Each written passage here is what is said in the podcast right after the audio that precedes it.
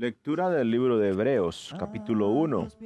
Dios, habiendo hablado muchas veces y de muchas maneras en otro tiempo a los padres por los profetas, en estos postreros días nos ha hablado por el Hijo, a quien constituyó heredero de todo y por quien asimismo hizo el universo, el cual, siendo el resplandor de su gloria y la imagen misma de su sustancia, y quien sustenta todas las cosas con la palabra de su poder, habiendo efectuado la purificación de nuestros pecados por medio de sí mismo, se sentó a la diestra de la majestad en las alturas, hecho tanto superior a los ángeles, cuanto heredó más excelente nombre que ellos.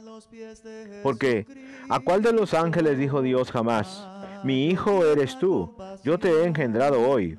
Y otra vez, yo seré a él padre y él me será a mi hijo. Y otra vez, cuando introduce al primogénito en el mundo, dice, adórenle todos los ángeles de Dios.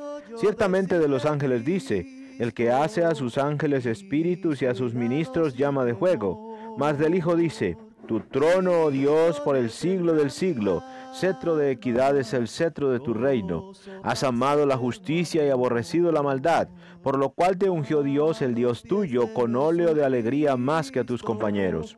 Y tú, oh Señor, en el principio fundaste la tierra, y los cielos son obra de tus manos.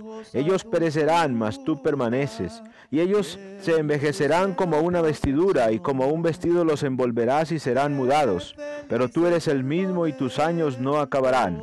Pues, ¿a cuál de los ángeles dijo Dios jamás? Siéntate a mi diestra hasta que ponga a tus enemigos por estrado de tus pies. ¿No son estos mis espíritus ministradores enviados para servicio a favor de los que serán herederos de la salvación?